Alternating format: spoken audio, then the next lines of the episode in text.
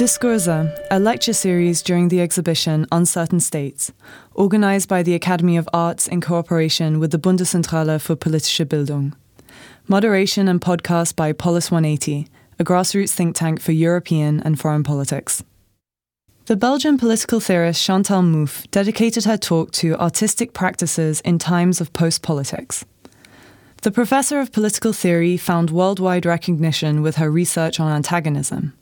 Mouffe rejects the idea that consensus should be the end product of every democratic process. She focuses on post Marxist political inquiry, post structuralism, and theories of political identity. Can artistic practices still play a critical role in a society where the differences between art and advertising have become blurred? Mouffe begins by explaining what she understands as post politics. Post politics is a political state with no fundamental difference between left and right. Yet the distribution of power is, due to neoliberalism, unequal. Mouffe calls this oligarchization of society. The reaction of this state of post politics is populism. I just uh, um, start from the idea that we are today in, in a moment in which there is been some kind of blurring of the line between left and right. We are told that there is no alternative to uh, neoliberal globalization. I mean, basically, what I understand by post politics is what I call the, this consensus at the center, which has been established between uh, uh, center right and center left, in which basically they say there is no alternative. And th this is what, uh, uh, uh, and later we, we are going to argue, discussing the question of populism. For me, the development of populism is a reaction against this post politics political uh, uh, state. But in this talk, I'm particularly interested to see how can we envisage the role of artistic practices in order to fight against this post politics. So, in our post democratic, because I think that's also an important uh, concept post politics, post democratic. Post politics is mainly cons considering the situation at uh, the political level post democracy include also uh, what I, I, call my the oligarchization of those societies. So taking account of the uh, uh, economic uh, level, the consequences of financialized capitalism, the, the gap um, each time uh, bigger, bigger between a, small group of super rich and, and precarization of the middle class, um, which is which is leading to an oligarchization of our society. So this, this is what I understand by post democracy. And within that, post politics is precisely referring to the fact that there's no more fundamental difference between left and right, and they believe that the only thing for the left when they come to power uh, is to manage in a more humane way neoliberal global, global, globalization. So this is what I speak of post democratic and post political times. What is the best way to envisage democratic politics? Have artists and cultural workers become a necessary part of capitalist production? Some argue that artistic critique has become an important element of capitalist productivity.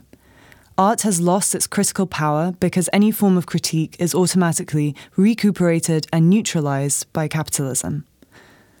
Some voices argue that artistic practices can only stay critical if they are outside of the institutions of art. Artists working inside artistic institutions are instrumentalized to reproduce the capitalist system. For Chantal Mouffe, artistic practices must challenge and fight against the state of post politics. In this situation, how could we envisage for cultural and artistic practices the possibility of challenging neoliberalism? Some argue that artists and cultural workers cannot play anymore a critical role in those uh, uh, current times because they have become a necessary part of capitalist production. The production of symbols is now a central goal of capitalism, and through the development of the so called creative industries, individuals have become totally subjugated to the control of capital. Cultural producers, they say, have been transformed in passive function of the capitalist system. They are prisoners of the culture industry dominated by the media and entertainment corporation. So that's, you know, a view that is found among some people. Among those who disagree with such a view, there is in fact no consensus when it comes to visualize the type of resistances to which artistic practices could make a decisive contribution and also the form that those resistances should take. So a lot of people disagree and say, no, it's still possible to do something, but it, they disagree about, you know, what can be done, and particularly in which area and uh, kind of institution can we um, intervene. One of the main disagreements concern the spaces in which resistances should be deployed and the type of relation to be established with artistic institutions. Should critical artistic practices engage with museum and other similar institutions with the aim of transforming them? Or should they desert them altogether? So if we find the two positions. One position advocate what can be called a strategy of withdrawal from institution. It claims that under post Fordist condition, artists working inside existing institutions are totally instrumentalized and that they are bound to contribute to the reproduction of the system. Resistances are still possible, however, but they can only be located outside the institution of the art world, which have become too complicit with capitalism, and for that reason, they cannot provide anymore a site for critical artistic practices. Chantal Mouffe refers to her book Agonistics, arguing that artistic practices could contribute to the struggle against capitalist domination. But this requires a proper understanding of the dynamics of democratic politics. Since every order is temporary and can be challenged by other hegemonic orders, Mouffe argues that there has to be an established relation between art and politics. Furthermore, there is an aesthetic dimension in politics and a political dimension in art. The hegemonic approach is particularly fruitful when it comes to apprehending the relation between art and politics. It highlights the fact that the construction of an hegemony is not limited to the traditional political institution, and that uh, it also take place in the multiplicity of spaces which are usually called civil society. This is where, as Antonio Gramsci has shown, a particular conception of the world is established and a specific understanding of reality is defined. And that's what he refers to as the common sense the uh, common sense, which is, you know, always the result of an hegemonic practice, is not the, the no, there is no natural sense. Everything is always politically constructed. Uh, and in fact, this uh, uh, common sense, uh, according to, to Gramsci, is provide the terrain in which specific forms of subjectivity are created.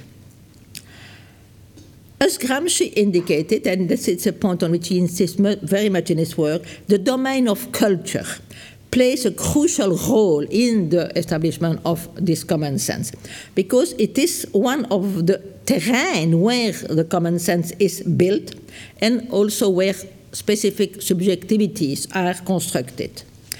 Such an approach reveals that artistic practices constitute an important terrain for the construction of political identities and that they contribute to the emergence of new form of subjectivity. And this approach allows us to grasp then the decisive role that artistic practices could play in the counter-hegemonic struggle. What is at stake in this struggle is indeed the transformation of the common sense understood as the space where specific forms of subjectivity are constructed. Well, here I want to clarify something. Uh, uh, is that the hegemonic approach, is a point I've, I've insisted quite a few times in many of my work about that, but I think it's important to, to, to, to remind you of that. The hegemonic approach does not envisage the relation between art and politics in terms of two separately uh, constituted fields, that is on one side art, on the other side uh, politics, between which a relation will need to be established. As I have repeatedly emphasized, there is an aesthetic dimension in the political and there is a political dimension in art. Indeed, from the point of view of the theory of hegemony, artistic practices play a role in the constitution and maintenance of a given symbolic order or in its challenging you know, in the constitution, maintenance, or in its challenging. And this is why they necessarily have a political dimension.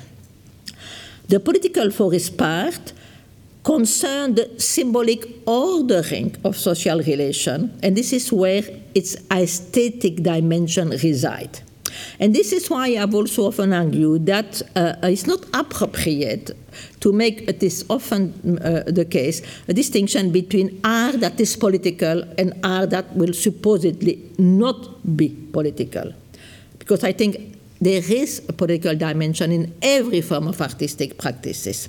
So uh, uh, uh the, the idea that there is political art and art which is not political, I think we need, need to refute that. Uh, the difference, of course, there is a difference uh, between some different form of uh, artistic practices, but I think it's better expressed in terms of critical art. So the, the, the what is usually called political art, let's call it critical art. Uh, not, not, implying that there is art which is not political. this is something on which I'm, I'm really keen uh, to maintain because I think it's important. Critical artistic practices, which of course are the one we are here uh, uh, interested in understanding, you know, uh, what they can, what can be their role and, and, and their nature, they are those which, in a variety of ways, contribute to unsettling the dominant hegemony and play a role in the process of disarticulation, rearticulation that characterize a counter-hegemonic politics. Because a counter-hegemonic politics, and here I, uh, you must understand that it necessarily imply engaging with the institution in order to transform them. And the way to transform them is to disarticulate an, an, a specific hegemony and to re- rearticulate, to establish another one. Um, so this, I think, it's it's really important to see that artistic practices can play an important role there. This counter-hegemonic politics aim at targeting the institution which secure the dominant hegemony so as to bring a profound transformation in the way in which they function. No? Again, the strategy of engagement with institution. This is a strategy which Gramsci called the strategy of war of position.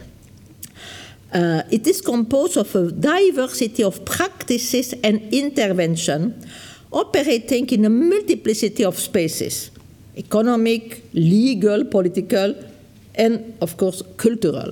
Also, the cultural is not the only one, but it's one important place where the strategy of the war of position can uh, uh, intervene.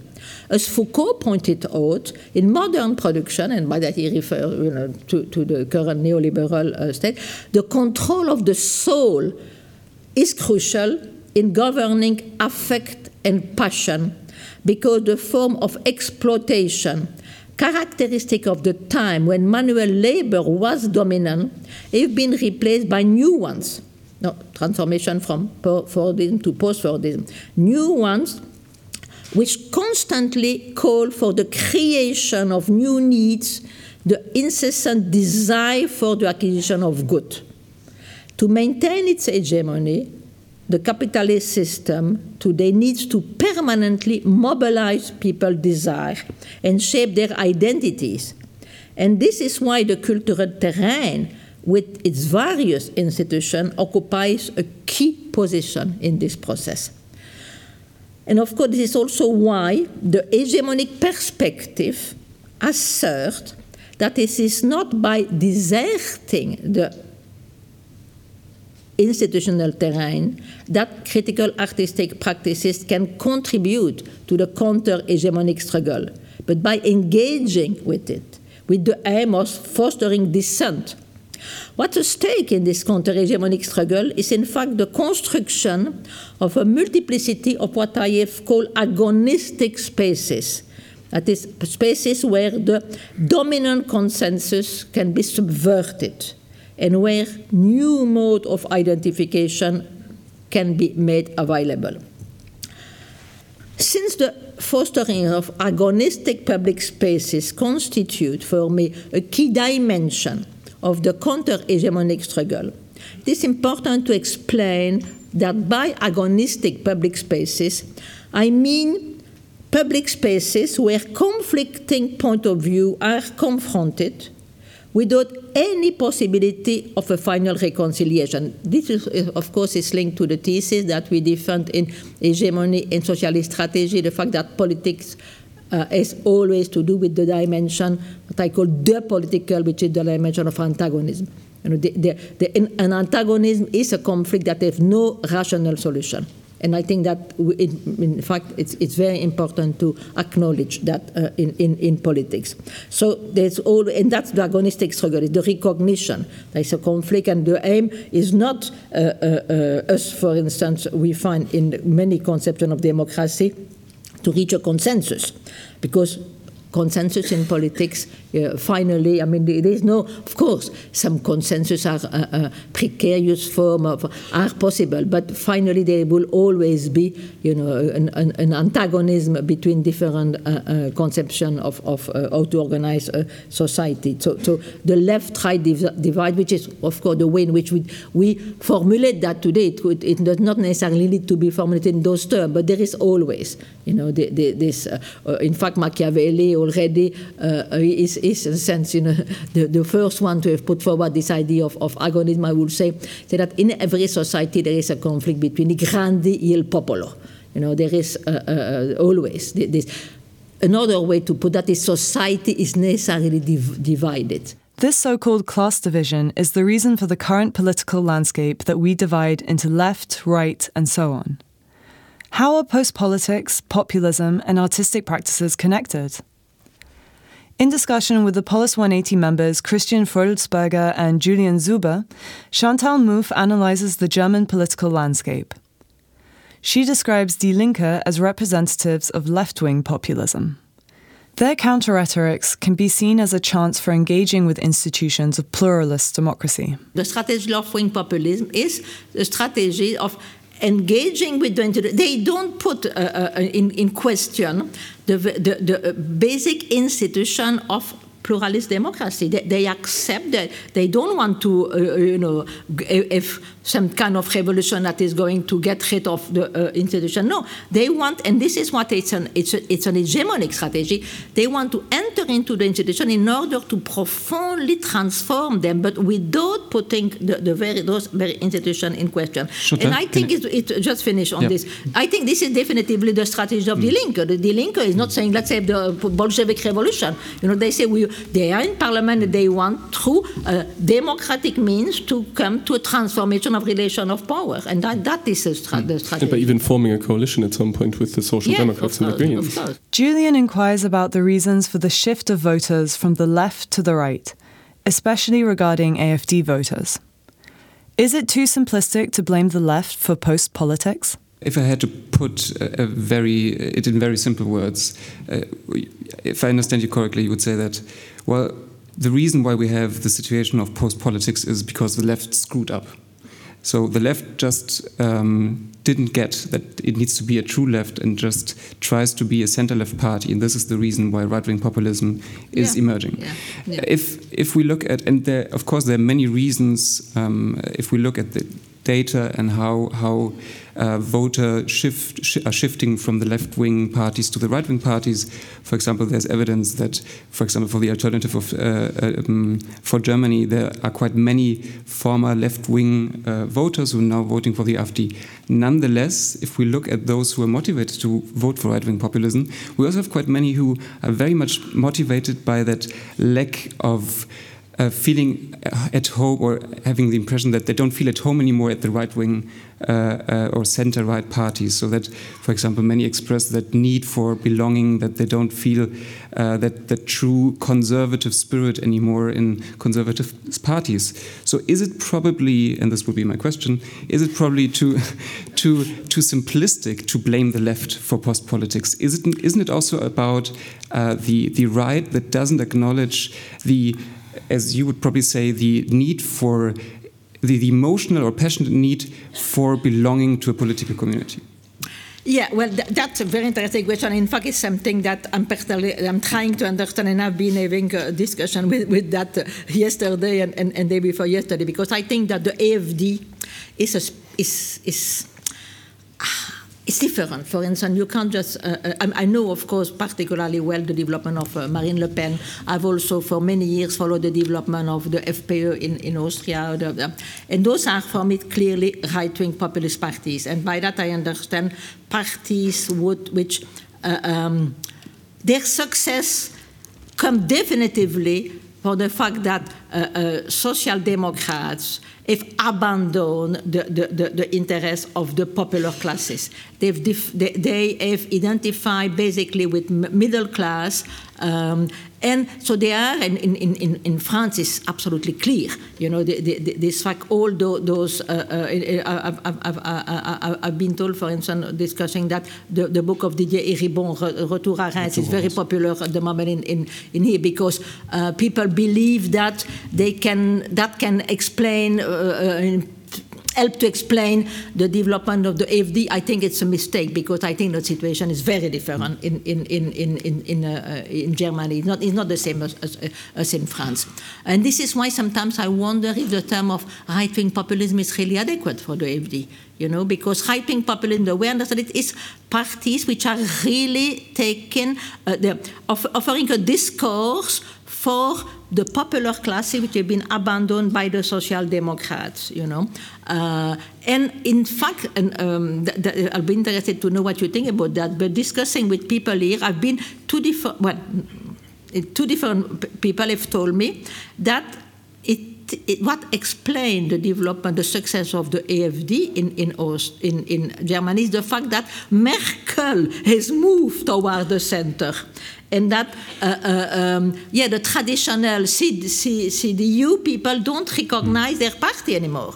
You know, they, they feel that, and but that's quite interesting because, in fact, it, it, it it does not go against my argument because it gets, uh, uh, my argument is that when you've got too much consensus at the center, then of course uh, uh people don't find uh, the way in which they can identify and then they, they, they, look for other parties. And I think that, but it, it's, it's uh, um, in a different way, I think if, if this is the case, uh, and it seems to me you know, plausible, uh, uh, then it will uh, explain, the, the, it will be uh, uh, go, something that goes into my line of argument that consensus at the center is not good for, for, for democracy because when the, the voter can't identify, you know, which parties which are well, parties of government, then they look for, for other forms which are necessary, which are more likely to, to, to, to be articulated in xenophobic or in, in which, for instance, the struggle is not so much about left right value, but in terms of more identification. Referring to so called post politics, Chantal Mouffe talks about the connection between politics and identity formation and tries to explain why left wing parties struggle to create a unified sense of identity. One of the problems with the left is that they don't acknowledge the role of affects in politics.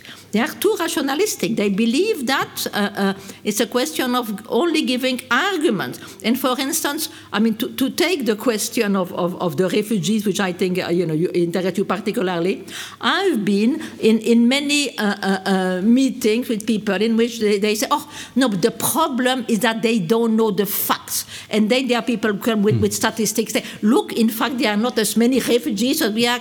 I mean, it's not a question of giving facts, you know. It's, it's not a question, oh, no, there are only one million, not two million. It's a question of creating other form of identification, to creating empathy with the. It's a question of transforming the affects, you know. But uh, uh and this is why I, I think that th this theoretical reflection about the role of affects in politics, the construction of identity, is something which, which is an, a, a philosophical thing, but it has direct political consequences. Artistic and cultural practices create and transform.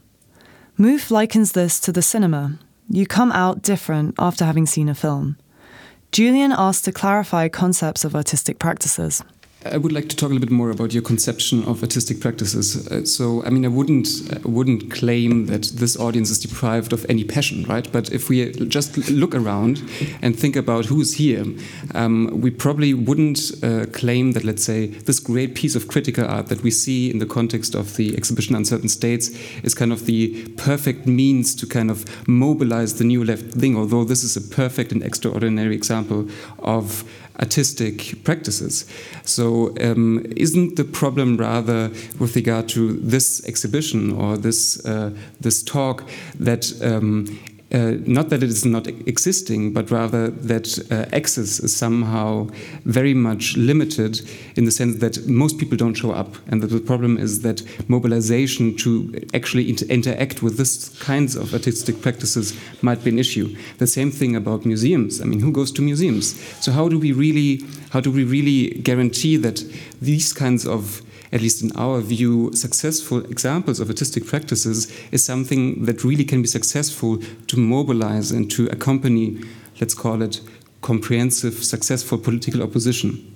Yeah, well, first, you know, it's not that. Uh, uh, uh, the, well, except that there is an exception. I mean, uh, you know that the Belgian Revolution, and I'm Belgian, by the way, I'm a French-speaking Belgian, uh, began, began uh, with an, an opera you know, la muette de Portici, the, the, the, people went, and then the, suddenly they, they, they, they, and, and it's, it's, it's, it's uh, um, celebrate, you know, freedom and thing, and they mm. came out of the, of the, of the thing and, and they began. The, so there, there are cases in which, but of course this is very, uh, very exceptional. Normally, I'm not, but it, and, going to uh, people are not going to come out of an exhibition and say okay you know let's say but but but but, but let's, but, let's do it but but, but uh, uh, the, you, a little thing might have happened a little thing can change in your mind and make you something you are going to and it is of course well that's why it's war of position and it's the accumulation of mm. little things that suddenly you know you've got a change of identity so so it mm. it, it, it, it is uh, uh, obviously what about the uh, you said a museum well I think precisely this is why I'm so interested in, in uh, uh, uh experiences like the MACBA and all those uh, uh museums because they are, they've been trying to establish a link with the public. For instance, the, the MACBA in Barcelona was being constructed in the Raval, which was a, a, a very, very uh uh, uh, uh, uh, poor area. In fact, one of the most uh, derelict area of, of Barcelona. And of course, this is why you know they, they, they could build a Meier building there. But um, since the, the, beginning, Manuel Borja-Villel uh, tried to establish you know, contact with, with the, the, the, the, people of the area, bringing them to, to, to, to the museum, establishing some kind of uh, uh, workshop where people could come. and uh, So it's true that uh, you say people don't go to museum, but the aim of a museum, if, if uh, uh, uh, uh, the museum is going to be transformed into an agonistic space, it, it is on the basis of trying to, to, to, to find ways in which you can connect with, with the people who, who live around you, you know. And I think it, it, it depends on, uh, and this is something that, that is possible, can, can be done. When talking about how artistic practices can include a wider audience, the question arises why don't political parties cooperate with artists more often? Chantal Mouffe's explanation refers to artists' rejection of politics and politicians, but also the inability of politicians to understand the necessity of funding art. To make her point, Mouffe gives us an example. I remember uh, two years ago I was in Hamburg giving a talk in in in in, in uh, uh, academy and uh, and the, the it, it, was a, it was not a big talk it was a seminar a seminar among uh, uh, and uh, we were discussing this kind of issue and all the the, the, the people who were there were in fact people who politically motivated. And at some point I asked, among you, and there were about 50 people, who is in a party? No one. No one. And, and, and I ah, it's not cool to be the political party. And I thought, well, that's a real problem because, uh, uh, uh, and of course, they were uh, uh, involved in many things. But I, I think, and that is why I, I, I insist it's also important, and that my strategy of engagement with, uh, and of course the idea of, of left wing populism, is an articulation between what I call the horizontal and the vertical. You know, the, all the, the social movement, I think they are very important, but you need at some point to uh, articulate that with more traditional uh, political institutions like parties, like trade unions, because if, if if one wants to challenge neoliberalism, you are not going to be able to do it only through the horizontalist movement. You need at some point, and this is why I think the, the strategy of Podemos, the strategy of Syriza, at some point, you know, you, you need to articulate the social movement with the, the institutional engagement. And, and I think so, so, so in, a, in a sense, uh, there are problems on the both sides is the, the parties do not take so seriously enough the role of uh, uh, artistic practices, but on the other side, it's true that there is some kind of uh, um, uh, suspicion from part, the part of many of the, the, the, the, people who are engaged you know, with respect to parties. You know, so we, there we need to find a ways in which those people can really uh, work together.